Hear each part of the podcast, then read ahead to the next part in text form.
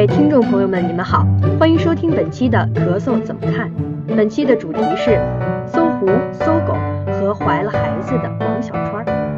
搜狗向美国的证券交易委员会正式提交招股书的消息，让搜狐股价暴跌了百分之十三。但暴涨了百分之十三的搜狐市值也才二十亿美元而已。其实呢，早在今年七月底。搜狗的 IPO 计划宣布的时候，搜狐就已经大涨了百分之十二。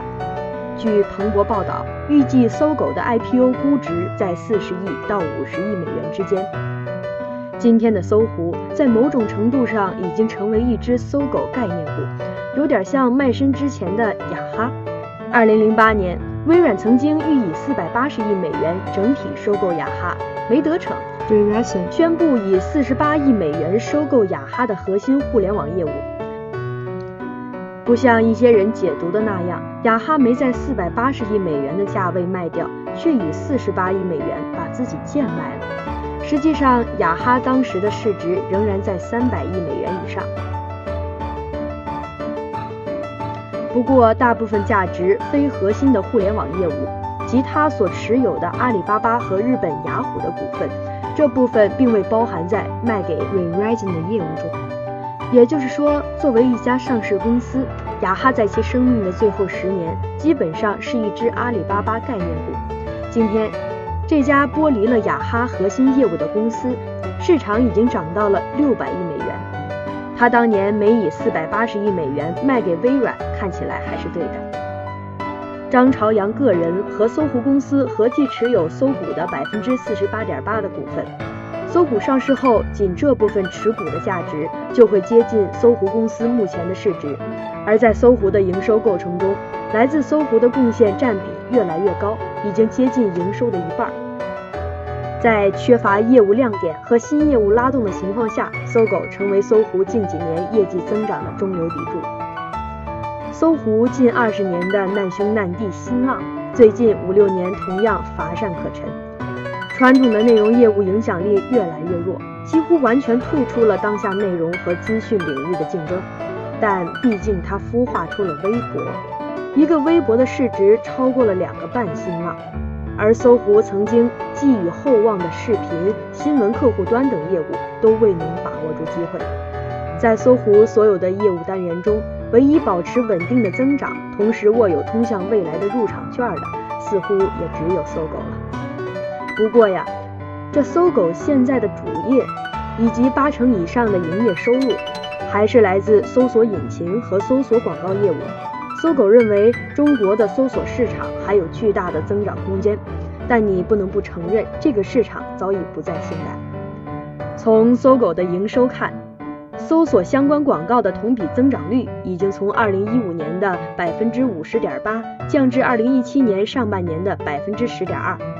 即使将搜索引擎看作是支持未来业务的提款机，这台机器也吐不出更多的现金了，更不要说拿来支持投资者的预期了。十四年前，当王小川受命组建搜索团队的时候，挑战百度或许是有意义的，但今天谁还在乎这个呢？别忘了。在小米抓住风口做手机，微信重新定义通信和社交的时候，三六零就在挑战百度。而曾经的搜索巨头，如今已经没人提搜索。没错，搜索仍然是非常赚钱的业务，也仍然有极高的用户使用量，但它不再是代表未来的业务。有人做了统计，搜狗的招股书中九十次提到人工智能，人工智能才是搜狗希望呈现给投资者的未来。也是王小川为搜狗设计的未来。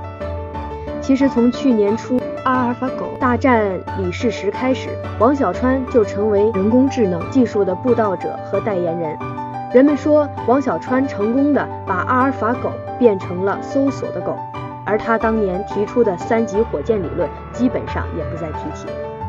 人工智能毫无疑问是个代表未来的东西，但它是否能撑得起搜狗的未来，仍然是个未知数。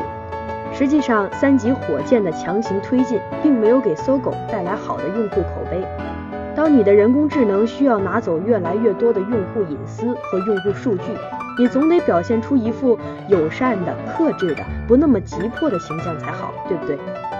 张朝阳曾说，如果当年把搜狗给了三六零，就是把搜狗揉碎了再滋润三六零的茁壮成长。但最终他选择尊重王小川的意愿，让搜狗保持独立。张朝阳成全了王小川，其实他也成全了搜狐。难以想象一个没有搜狗，只有三六零大股东的搜狐，从实习生一步步做到独立公司 CEO。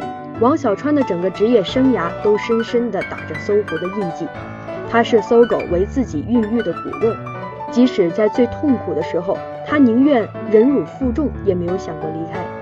你怀了孩子，你为了他不会去死，你要给生下来。IPO 就算生下来了吧，那么接下来应该是养大。